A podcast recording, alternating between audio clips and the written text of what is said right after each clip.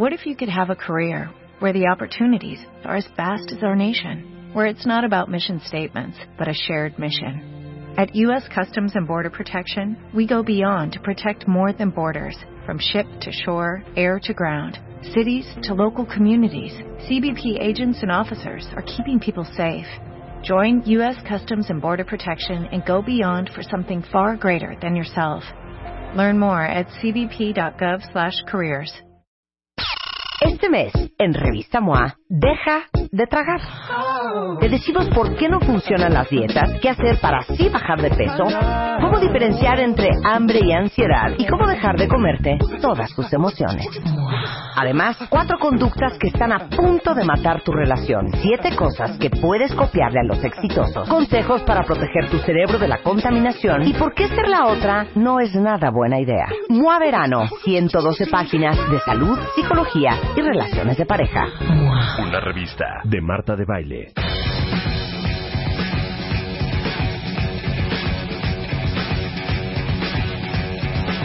Mario Guerra is in the house. Ahora sí. Ahora sí. Está bien feo el tema. No, al contrario, No, está padre contrario. para pues para saber qué hacer, ¿no? Con Ya, ya, ya nos arrastraron en la mañana con Adriana Esteban. Sí, que si la gordura, que si las emociones, que si la cooperada o no, que si nos sentimos frustradas, y sexys, Mario tristes, viene con que si somos avergonzadas de lo que decimos. la vergüenza conduce a la codependencia.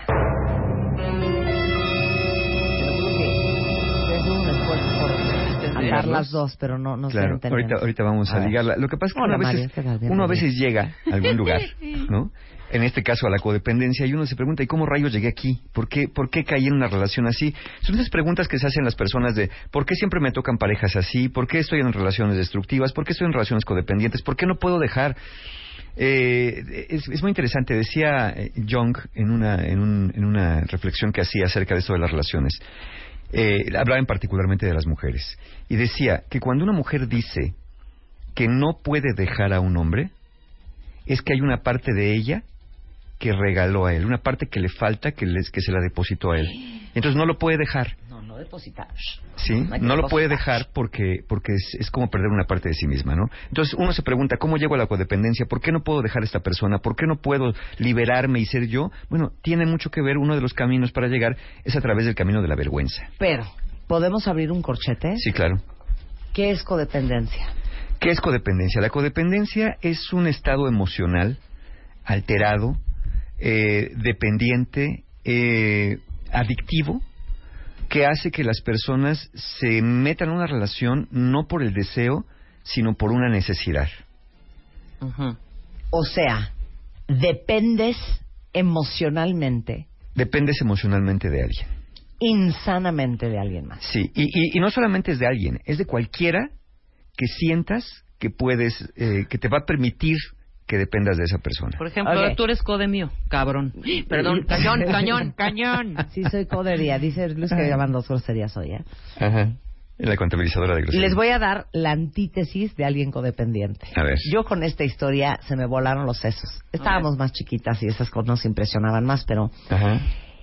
estaba yo platicando con una amiga de que yo estaba infartada, de que hace muchísimos años, hace como 20, este, mi esposo en aquel entonces teníamos una cena en la casa y dijo, como por ahí de la una y media de la mañana, ¿sabes qué, mi amor? Este, estoy súper cansada, me voy a ir a dormir. Te dijo. Buenas noches, señores, este, síganla pasando bien. Y se fue a su cuarto. Y yo me quedé trabada de furia y muerta de vergüenza con los invitados. Entonces lo estaba platicando una amiga gringa y me dice, ay, pues fíjate que Tom hace lo mismo. Y se para y dice, ya me cansé, ya no quiero estar. Y estemos en, su ca- en nuestra casa o donde sea, se para y se va. Y le digo, hija, pero ¿por qué no te pones como loca? Dice, porque él es él, no soy yo. O sea, en todo caso, el que queda mal es él. El que se pierde el resto de la noche es él. Claro. El que se avienta el oso con los invitados es él. Y si él no quiere estar, pues que no esté. Y yo así, órale, órale, qué, Sí. Qué avanzado, qué avanzado. avanzada. O que esté de jeta al lado tuyo. No. Qué horror, mejor que sí se O trepe el hombre. está de jeta tu pareja, te la pasas del rabo toda Horrible. la boda, ¿no? Toda la fiesta, porque tu pareja está de jeta. La gente sana dice, ¿este cuate está de jeta? No vayas, mi vida. Pues ¿sabes qué? Pues qué pena. ¿Quién quiere bailar la del venado? Y se paran y se bailan y se van, ¿eh? Sí, claro. Y hay otras codependientes, otros, que te amargas junto con él, que te quedas ahí sentado, que entonces, como él te está de jeta, entonces tú también ya estás de malas. Pues es un poco así la codependencia. Es- es- sí, claro, estar dependiendo de lo que otro hace, dice, cómo le regalas autoestima al otro. Y tú te sientes avergonzado, te sientes culpable por lo que el otro hizo, ¿no? Cuando dices es como una culpa vicaria. Esta culpa que una, una persona hace una cosa y tú te sientes culpable por la otra. Entonces, la vergüenza, ¿qué es la vergüenza también? Ya, ya definimos un poquito la codependencia. La vergüenza es un estado fisiológico dependiente del sistema nervioso autónomo que consiste en incremento del ritmo cardíaco, rubor, enrojecimiento de la piel, evitas el contacto visual, dirige la cabeza hacia abajo, subes los hombros, te, te- te jorobas un poquito, hay sudoración, náuseas, sientes que un balde de agua fría recorre tu cuerpo. Eh, todas esas son las reacciones, es la vergüenza como tal, la respuesta. Pero ¿qué provoca la vergüenza? Tenemos que hacer una distinción entre qué es culpa y vergüenza, porque mucha gente lo confunde. Mucha gente en lugar de decir me sentí culpable, dicen me dio vergüenza.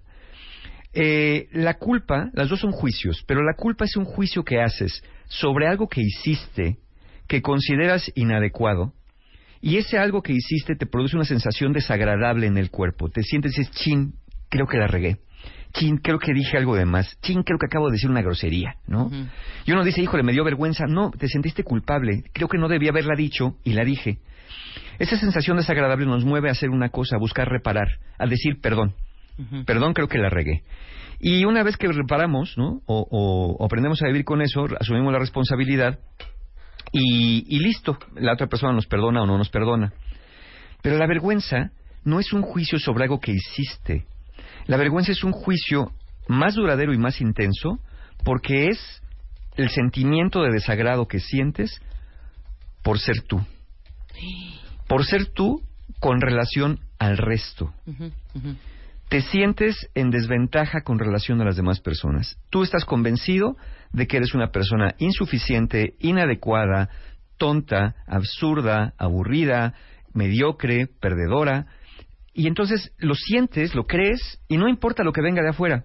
Porque con la culpa alguien te puede decir, tú, le- tú lo pisas y le dices, perdón, te pisé, no, no te preocupes, no me dolió, mira, no pasó nada. Ay, de verdad, sí, no, discúlpame. Bueno, ya vi- viste que no le pasó nada. Uf, qué alivio que no pasó a mayores, ¿no? Eh, le golpeas a alguien con el coche, perdóneme, no, no se preocupe, yo no me fijé al atravesar. ¿Está usted bien? Sí, bueno, está bien, ay, qué bueno que no le pasó nada. Uno normalmente dice eso con esas cosas. Pero con la vergüenza no. No importa que tengas tres doctorados, dos maestrías, que te den el reconocimiento al mejor padre o madre de la tierra, que, que todo mundo te diga, aquí están tus méritos y tus logros, tú dices, sí, pero eso, eso fue chiripada, eso fue casualidad. La verdad, la verdad es que soy una persona defectuosa. Y entonces eso te mueve a querer huir o desaparecer. Cuando la vergüenza se dispara cuando estás frente a otras personas, te hace sentir expuesto, te hace sentir vulnerable, humillado. Haz de cuenta que las personas que padecen vergüenza crónica se sienten transparentes. Siente que todo mundo se da cuenta de lo que realmente son. Y lo que re- creen que realmente son es lo que están sintiendo. Este sentimiento de, de inadecuación. A nivel social, la vergüenza te desconecta de quien realmente eres y te desconecta de los demás. Entonces vamos a imaginarnos que la mayoría de nosotros somos personas sanas y normales. Por más que digan que no, muy pocos son personas psicóticas, por ejemplo, ¿no? Casi todo el mundo somos personas normalitas, que tenemos nuestros, este, nuestras cosas, que tenemos nuestras manías, sí, pero somos la mayor parte normales. Pero cuando estamos avergonzados, nos alejamos de esas personas que nos quieren, nos alejamos de esa normalidad, nos alejamos de la familia, nos alejamos de los amigos, y nos vamos a estos abismos de la vergüenza, donde ahí sí vamos a encontrar personas no tan normalitas. Ahí vamos a encontrar narcisistas, ahí vamos a encontrar personas manipuladoras, ahí vamos a encontrar personas controladoras. Y, pensamos que esas personas, como son malas, igual que nosotros, pues nos tienen que querer por, por este defecto primordial que tenemos de haber nacido. Entonces, cuando sentimos esta vergüenza, es, es como sentir que sí merecemos que nos vaya mal, como que sí merecemos que no nos quieran, como que sí merecemos que el amor se vaya de nuestra vida. Si se hace crónica la vergüenza, eh, además de empezar a sentir esas respuestas fisiológicas, empiezas a, a desarrollar esas creencias que dije de soy un fracaso, soy un fraude, no sirvo para nada. Y desarrollas conductas autodestructivas que son perfeccionismo tóxico, Está bien querer hacer las cosas perfectas, pero cuando por hacer las cosas perfectas ya no las haces bien, cuando te enojas contigo, cuando te castigas, cuando dejas de comer, cuando dices, oye, ya vete a comer, no, no, no, hasta que no acaba esto, no me lo merezco, ¿no? No tengo que acabar esto. Oye, no come algo, no, no, no tengo hambre, no, no tengo que acabar, tengo que salir de esto, es urgente, me tiene que salir bien. Cuando duermes mal, cuando no comes, ¿cuántos de cuentavientes que nos están oyendo de pronto están haciendo algo y tienen ganas de ir al baño y se aguantan? y te están así como retorciendo la pierna. ¿Y qué es que quiero ir al baño? Pues ve, no, no, espérate, es que tengo que mandar este correo. Entonces pospones necesidades de, de comida, de sueño, fisiológicas, naturales, por este perfeccionismo tóxico. Otra conducta que también te da la vergüenza es que te vuelves bien complaciente con los demás para ser aceptado. Eres el que siempre va por los mandados, el que va por los refrescos, el que siempre está disponible, el que nunca se queja, el que siempre va a aceptar lo que los demás digan, porque pues ¿para qué el hago de todos? Mejor yo con lo que los demás digan está bien. Es el que siempre te va a decir lo que tú quieras. Y que va a hacer lo que tú quieras aunque no quiera hacerlo, porque dice que piensa que si te dice lo que realmente quiere, tú lo vas a dejar de querer. Y va a tener un interno sentimiento de culpa, de culpa y siempre va a estar buscar compensando, ¿no? Compensar dando todo sin recibir como si tuviera una deuda eterna. Ahora, ¿cómo se relaciona la vergüenza con la codependencia? Pues no es tan difícil. Porque si yo me siento una persona indigna, inadecuada, insuficiente, tonta, eh, incapaz, y la codependencia es el vínculo afectivo dependiente donde una persona cede al otro la identidad, cede su poder personal y cede su autoestima, la relación está muy clara. Y aquí voy a decir algo, cuentavientes, que quizá a muchos les va a venir eh, no muy bien. No, entonces agarrémonos de las manos, todos. Mano en el corazón. ok. Tómense de sus escritorios. Adelante. Si tuviera que resumir la relación entre la vergüenza y la codependencia, diría yo lo siguiente. Cuando te sientes tan poca cosa, es muy fácil que te conformes con cualquier cosa.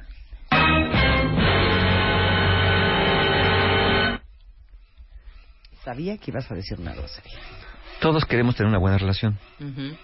Pero cuando te sientes poca cosa, ya no buscas una buena relación. Ya buscas la relación que sea. No, bueno, porque en tu mente es un milagro del Señor. Exacto. Que, esa persona te, quiera Caso. Que cualquiera me haga caso. El primero que pase, no me importa si es buena persona, no me importa si me quiere, porque una persona sana está buscando el amor, porque a través del amor está buscando crecer, está buscando desarrollarse y está buscando ser feliz.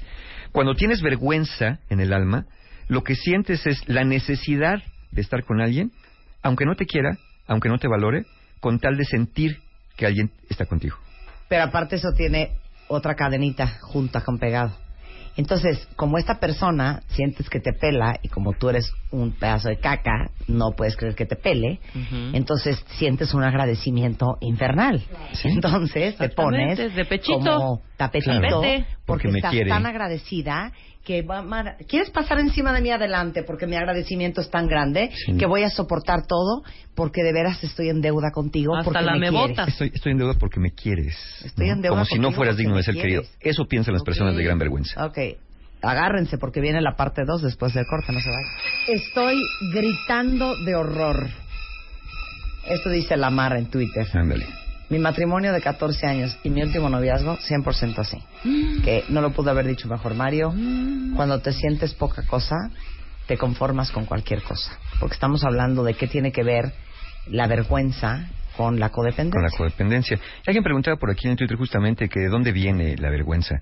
La vergüenza la aprendemos en la niñez y lamentablemente la aprendemos de quien menos tenemos que aprenderla, que es de nuestros padres. Aprendemos a sentir vergüenza porque nos, eh, ellos confunden también lo que haces con lo que eres. Entonces muchas veces haces cosas que ellos no esperan que hagas o no quieren que hagas y entonces te empiezan a juzgar por lo que tú eres, ¿no? Eres flojo, eres cochino, eres desobediente, eres irresponsable, eh, eres grosero, eres un majadero. Entonces empiezan a hacerte creer que eres todas esas cosas cuando lo que realmente quisieron decirte en su momento fue que esas conductas no eran aceptables para ellos. Quizá como padres tenemos que entender una cosa, que tenemos que enseñar a nuestros hijos que están aprendiendo y lo que hoy por hoy la mayoría de nosotros les está enseñando es que están fallando. Y no están fallando. El proceso de aprendizaje es ensayo-error. Entonces, entender eso, eres, eres una persona que está aprendiendo. Hablando de la vergüenza, yo siempre les digo una frase que dice que uno hay que decirle a los hijos lo que uno quiere que ellos sean, porque se vuelven profecías autocumplidas. Y tantas veces que le dijiste a tu hijo que era un burro, o que era un berrinchudo, o que era un maleducado, o que era un malcriado, en eso se acaban convirtiendo.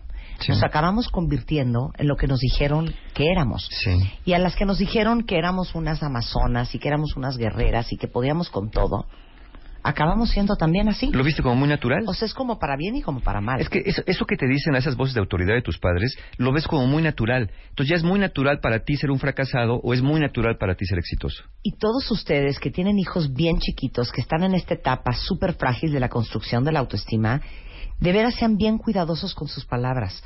Porque el no puede ser que otra vez tenga seis en matemáticas. Es que no puede ser que no pueda ser como tu primo, que todo se saca diez. Falla. Sí, no, no puedes decir, es que no puede ser que no me entiendas cuando estoy diciendo que no juegues con eso. Exacto, falla. Entonces el mensaje, tienes toda la razón, que le mandamos todo el día a nuestros hijos es que son un error. Eres una persona defectuosa. Sí. Y no eres una persona defectuosa. Y luego no entendemos por qué a los 40 tenemos la herida de la vergüenza.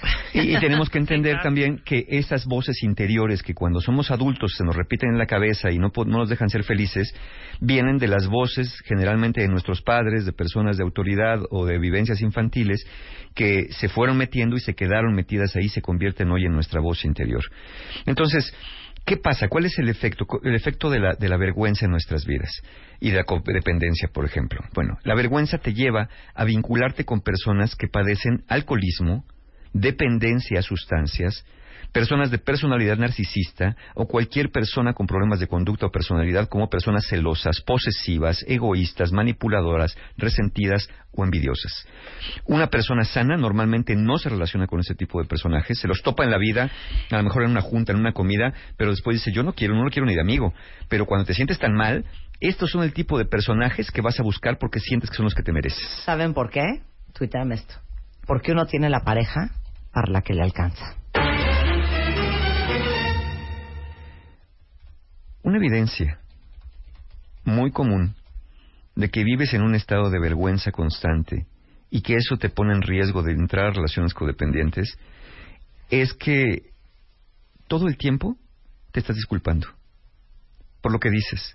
Perdón por interrumpir, perdón por entrar, perdón que te pregunte, perdón que te diga. Todo el tiempo estás pidiendo perdón por lo que dices, por lo que haces, por lo que olvidas, por lo que necesitas y hasta por existir. Todo el tiempo te justificas, todo el tiempo pides perdón. Y al mismo tiempo te sientes tan mal contigo mismo que sientes que ya no puedes cargar más, que ya sientes que no puedes llegar más abajo. Y entonces ocurre un fenómeno inverso. Empiezas a ev- a evadir responsabilidades de tu situación y empiezas a culpar a la persona con la que estás en relación codependiente.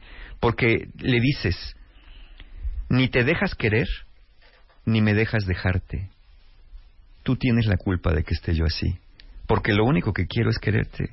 Pero si no te vas a dejar de querer, no te vas a dejar querer, déjame ir. ¿Cuántas personas me dicen, Mario, ¿por qué mi pareja no me deja ir?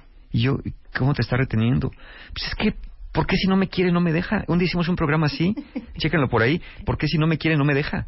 Y esa es una frase de una persona codependiente, como si tú no pudieras dejarlo, como si tú no pudieras tomar la decisión. habla. Sí. Ajá, y, y te, te le tienes que contestar. Sí, es que me está Es que- buscando. Sí, es que me está buscando. Sí.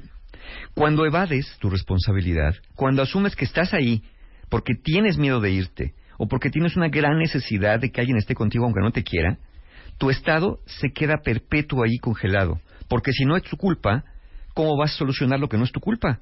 Estás esperando que el otro haga algo, te paralizas. Dejas de ser asertivo, temes expresar tus deseos, no quieres dar a conocer tus puntos de vista, porque tienes miedo al desprecio o al rechazo de la persona de la que dependes. Y, y, la- y una cosa esencial con la persona que sufre de la vergüenza y, vive en una relación codependiente es que no sientes la fuerza necesaria para abandonar una relación así. Tu temor más grande es que si esa persona te deja, te mueres. Y que si no te mueres, ya nunca vas a encontrar a nadie que, te ame alguien como tú crees que eres, que es bien poquita cosa. Entonces, ¿qué estás esperando para salirte de ahí? ¿Cómo salen las personas codependientes a veces de una relación? Cuando aparece otra persona que dice, Otra liana. otra, exactamente, otra liana. Estás esperando que alguien venga a rescatarte. Pero si esto sucediera, harías exactamente lo mismo con tu, con tu rescatador. Te saldrías de un infierno para meterte a otro infierno. Y si te preguntas, Mario, pero yo tengo una persona que, que me quiere rescatar, que me quiere sacar de ahí, que me dice que ya, que, que, que salga, que esté con él o con ella y que con él sí voy a encontrar el amor. Si te preguntas que qué tal si tu supuesto rescatador no se relaciona contigo así de manera codependiente y entonces te vas a liberar, piensa que cualquiera que se preste a rescatarte seguramente también es una persona tan poco sana como la anterior. Entonces, quien es sano no te va a rescatar y quien te va a rescatar no es sano. Entonces, no estés esperando que llegue el príncipe a treparse a la torre para que te baje cargando y te lleve cabalgando al amanecer eh, en su caballo blanco. Porque si eso lo hiciera, el príncipe también era narcisista, recordemos eso. Claro. Sí. Preguntan aquí. Muy Ajá. buena pregunta, ¿eh? ¿Qué es? Porque sí, Mario, todos somos tantito codependientes de la gente con que estamos emocionalmente vinculadas. Híjole, yo daría que más que tantito, ¿eh? O sea, sí Ajá. somos todos codependientes de una forma u otra. ¿Cuál es el nivel de codependencia que tú ya, ya nos vas a permitir? Mira, yo, yo creo, creo que, que no ser codependiente para muchas personas les parece muy frío. Esto que decías en el ejemplo, ¿no? Ya me voy a ir a acostar, bueno, está bien, mañana nos vemos. O sea, como, porque fíjate, es bien curioso. Alguien te puede decir, ¿sabes qué? Ya me aburrí, yo creo que ya me voy. Lo que está esperando que le contestes es, ay, no, ¿cómo crees? No te vayas, vamos a quedarnos otro ratito. No, no, no, ya estoy cansado, ya me voy. No, ándale, quédate. Sí, o que diga, me voy contigo. Eso está esperando. Pero cuando la persona te dice, le dices, ya me voy, y te dice, ah, órale, bueno, pues entonces mañana nos vemos. O sea, ¿cómo? ¿No te importa que me vaya? ¿Cómo es? Chinga, chinga, chinga, chinga, pues ¿con quién me vienes solo qué?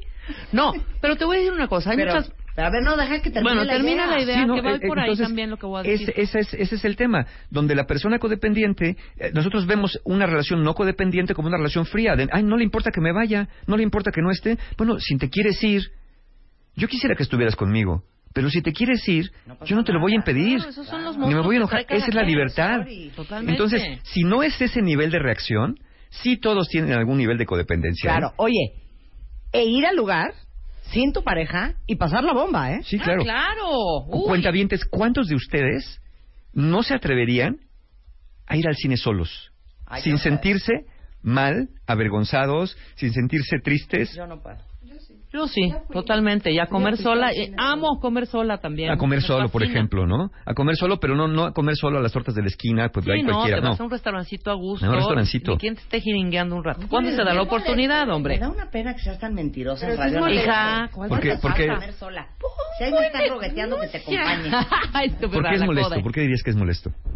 Porque, o sea, la gente no sabe si tú vienes sola porque quieres estar sola o porque así es la situación tan tan. Ah, Tú siempre llegas y, hola, una mesa para dos. No, para uno, pues no me estás viendo. Entonces, esos, ese tipo de cosas sí es molesta. Claro. Ya cuando te sientas, te voltean a ver así como de, ¿está esperando a alguien? No, quítame el servicio, ¿no? Sí. Eso sí. Y mira, y en este, en este tema creo que sí hay un sesgo desafortunado eh, muy hacia, hacia la parte femenina, en cuanto que si tú ves un hombre solo en un restaurante, piensas que pues está este, en su celular, no, pues está arreglando un negocio. Claro. Ves una mujer sola y muchas personas tienden a pensar que la dejaron plantada. No, o viene a ligar. O pobrecita, ¿no? Ay, pobre. Bueno, no hasta.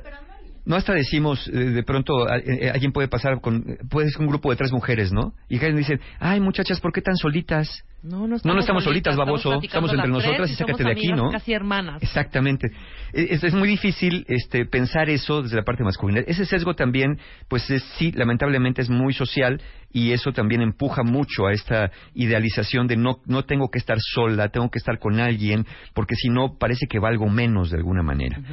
Eh, bueno, aquí veo más, más eh, mensajes, ¿no? En cierta manera todos codependemos. Bueno, ¿Cómo saber si es enfermo? Lo que nos decía Doris, efectivamente. Bueno, cuando llegas a un punto en que ya sientes que no puedes ser tú, en que no te sientes a gusto contigo mismo, en que donde tienes miedo a que te abandonen, donde tienes miedo a la soledad, donde no te puedes imaginar estar solo. Todos nosotros deberíamos tener una capacidad.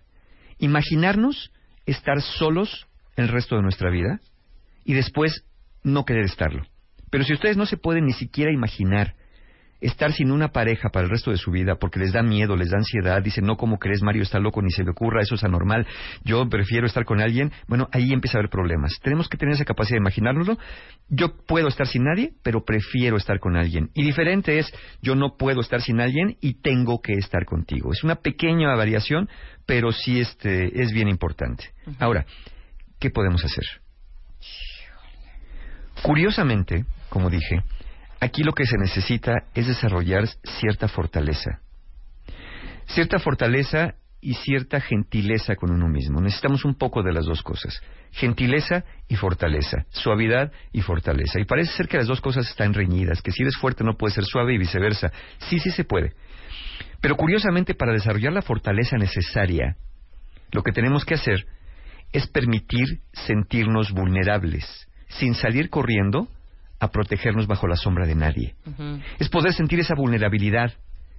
Porque si no te das oportunidad de sentirla, siempre vas a correr a que alguien te proteja. Es que eres como un niño, como un niño indefenso que si se asusta, corre a las faldas de su mamá, corre a los pantalones de su papá o a los pantalones de su mamá, a las faldas de su mamá, da exactamente lo mismo, corre a la protección de alguien porque él no se siente capaz, tiene miedo, ignora los peligros y siente que todo puede ser muy peligroso. Entonces, antes de desarrollar fortaleza, tenemos que ser conscientes de nuestra vulnerabilidad, asumir si tengo miedo, asumir si necesito ayuda y entonces en ese momento buscarla. Para eso, para asumirte la vulnerabilidad, tienes que encontrar un espacio donde te puedas sentir, al menos por unos momentos, libre de ser tú. Y este espacio es un espacio donde no te sientas juzgado, donde no te sientas observado, donde no te sientas regañado y no te sientas obligado a comportarte como no quieres ser.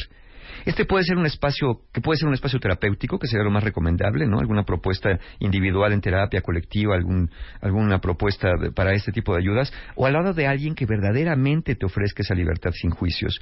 Algún buen amigo que te escuche y no que te dé consejos. Algún buen amigo que te escuche y no que te regañe ni te diga lo que tienes que hacer. Algún buen amigo que al escucharte no quiera cambiarte, aceptándote de manera incondicional, pero siempre acompañándote en tu proceso de crecimiento. ¿Qué podemos hacer? Identifica qué te dicen esas voces que en tu cabeza rebotan, haciéndote creer que vales menos de lo que en realidad vales y que puedes menos que en lo que en realidad puedes. Identifica esas voces internas y luego hazte una pregunta. Y háganse esta pregunta, cuentavientes. Cada vez que eh, piensen qué se dicen cuando meten la pata. Cada vez que te digas, soy un idiota, soy un imbécil, yo no puedo, nadie me va a querer, identifique esos ecos y hazte esta pregunta. ¿Cuándo, dónde y de quién aprendí a pensar eso de mí o aprendí a tratarme así? ¿Quién me lo enseñó? Y se van a dar cuenta que tú no eres, tú no eres lo que esas voces te están diciendo que eres.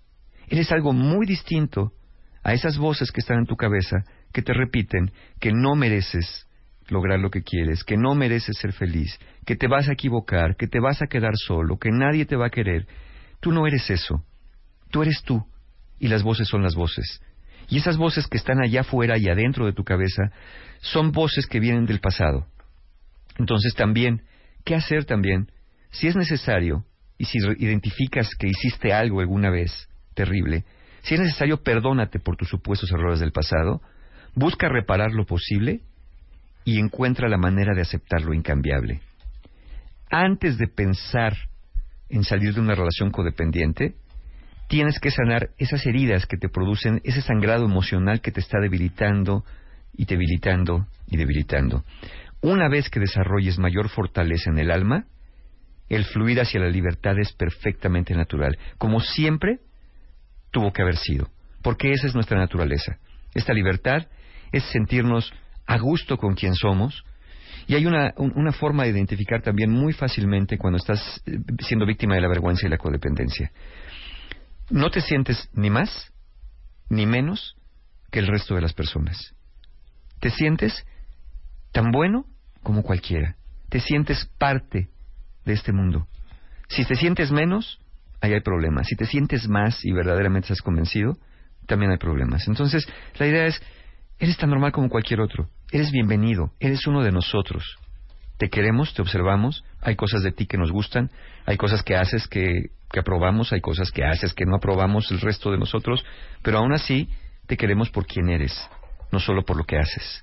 Y ese es el camino para poder desvincular esta codependencia de nuestras vidas, fortaleciéndonos y abandonando el estado perpetuo de vergüenza. Bueno, ¿quieren que les diga más? ¿Quieren que se los arrastre más? Muy bien. Síganos oyendo los martes a mediodía. ¿Cuándo es tu siguiente curso de autoestima? Empecemos por ahí. Bueno, Mira, te- fíjate lo que tenemos. Justamente, bueno, muchas gracias que el domingo pasado tuvimos taller de autoestima, pero para todas las personas, por ejemplo, los que, los que identifiquen que sí hay algo que tienen que perdonarse, tenemos taller del perdón, que es el 29 de julio. Es un taller para perdonar, ¿no? Sobre todo si te han lastimado, o para perdonarte si crees que has hecho muy, algo muy grave o te sientes mal contigo mismo. Creo que tenemos que empezar, como dije, fortaleza y gentileza, y el perdón es una forma de ser gentil contigo. Este lo tenemos el sábado 29 de julio, es un taller que imparto dos veces al año, y esta es la segunda vez, entonces muy probablemente la segunda y última vez del año que imparto el taller del perdón.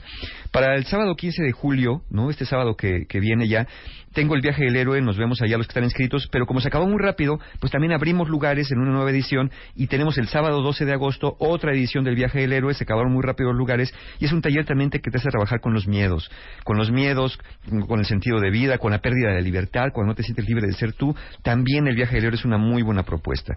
Y obviamente, pues eh, para los que ya estén muy dirigidos, se han identificado mucho con este esto que hablamos hoy, el 19 de agosto tenemos ya el taller Sanando heridas de la infancia, que es un taller justamente para tratar estas identificaciones que hacemos con las figuras de la niñez de autoridad, recolocarlas en un lugar amoroso pero limitante, donde puedas decir yo soy yo, tú eres tú y yo puedo desarrollarme de manera libre. Eso es heridas de la infancia y el 29 de agosto tenemos relaciones rotas para que las personas que no puedan superar la pérdida de una relación, que también se estarían de relaciones codependientes. Ahí tenemos una dinámica muy buena en relaciones rotas para liberarte de una relación codependiente. Es el 29 de agosto. Tanto heridas de la infancia como relaciones rotas tenemos precio de preventa, así que no dejen pasar la oportunidad. Toda la información de los talleres que he mencionado el día de hoy y más, todavía más, en la página de mis amigos encuentrohumano.com y recuerden que tienen hasta seis meses sin intereses. ¿Qué? Hasta seis meses Esa no me la intereses. sabía, entonces nada de que, no, hija, está cañón, porque pues ahorita. ¿Cuándo? sin intereses. ¿Cuándo se, an- se andan gastando ahorita ahí en internet comprando cosas Ah, que sí, ni pero necesitan? para los zapatos sí hay, ¿verdad? Para eso sí los hay. zapatos sí hay. Eso Inviertan en sí Gracias, mismas. Mario. Quiéranse, caray. sensacional. Muchas gracias. Oye, ahorita que estábamos hablando de bebés, para todas las que tienen niños entre uno y tres años, porque así como la autoestima no es retroactiva, eh, adivinen qué, la nutrición tampoco. Entonces, lo que hagamos los primeros tres años de nuestros hijos es importantísima. Y hay una nueva eh, fórmula de continuación, que es básicamente lo que deberían de tomar todos los niños después del año de edad, este, que es básicamente el proceso de maduración final del sistema digestivo, termina hasta los tres años. Entonces, es súper importante que estén tomando una muy buena fórmula. Se llama Nutri Baby y es una fórmula de continuación, Nutri Baby 3, y es una forma de continuación que contiene probióticos, de los que estábamos hablando justamente ayer con Ana Teresa. Bueno, pues Nutri Baby 3 tiene probióticos. Eh, Saben que ayuda a la salud digestiva y estimula el sistema inmunológico, fortalecen las defensas, las defensas, tiene palmitato que mejora la consistencia y la frecuencia con que los niños hacen popó y además no tiene sacarosa ni saborizantes artificiales ni gluten, es eh, mucho más delicado con el sistema digestivo para tu bebé y obviamente tampoco provoca que tu bebé prefiera sabores dulces a muy temprana edad. Entonces, dos vasos al día de Nutri Baby, eh, junto con una buena alimentación, cubren el 100% de la energía diaria que requiere un niño para que la próxima vez que anden en cualquier autoservicio busquen Nutri Baby si tienen hijos entre 1 y 3 años de edad. Oye, el otro día estaba viendo una entrevista en CNN al, a Luis Fonsi Ay, no, ya. Que Justin Bieber le habló para grabar la canción. Sí, claro. De Despacito y, o sea, obviamente ya entró al Hot 100 del Billboard. Ya está uh -huh. en versión de no, ya está ya cañón. Está en versión marroquí. Es que, perdón, no, no soporto la canción. Sí, creo, creo, por ahí hicieron un ah, ¿eh? análisis. Creo que la parte donde más jala es la de... Pasito, pasito, sabes dónde Pero, hija, toda la cantidad de gente famosa que se ha subido al tren de Despacito y que ha grabado sus eh, videitos y los sube en Instagram. Qué bueno por los. por Desde la el música Viachi. Bachi, Bachi, Riamluca, Sí, sí. hasta, pues podemos hacer todo algo y yo con Despacito. Con la Despacito. ¿no? A ver. De verdad, por piedad. Ya no, no quítalo. Es que el género es muy complicado. Deja el género, porque igual y es alegre No, la es que yo primera, creo que la es el género. Pero ya hacer... y No, No, es que es nada- una buena canción. Claro, no o sea, nada- técnicamente es una buena canción. Nada en contra Sí, de es ¿Te género. gusta ese género? No, pero no, no. No, Cero. me cuelgo de algo. O sea, ¿te prenderías que una chavita te haga así? Una Te chavirula. haga así. Te diga, diría, mira, sígueme haciendo así, pero cambia el radio. Sí, exacto. O, o que te dijera Mario, ¿por qué no me tocas despacito?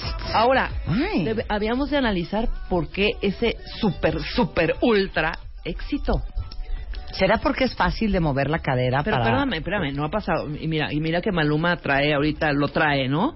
Sí. Ni la última de Maluma, ¿cómo se llama ustedes que se la saben? Felices Felices los- los Ajá, ni siquiera. ¿Qué será que tiene despacito? ¿No tendrá ahí algo subliminal que ¿Será, ¿Sabes qué, será Rebeca? del diablo? ¿Sabes qué, Rebeca? Tiene estrella. deben obedecer, deben Tiene obedecer? estrella la canción. Exacto, trae algo ahí y si lo ponen al revés tal vez hay algo y entonces pues estamos siendo víctimas de una posesión Oiga, colectiva. viene este mañana Kinky.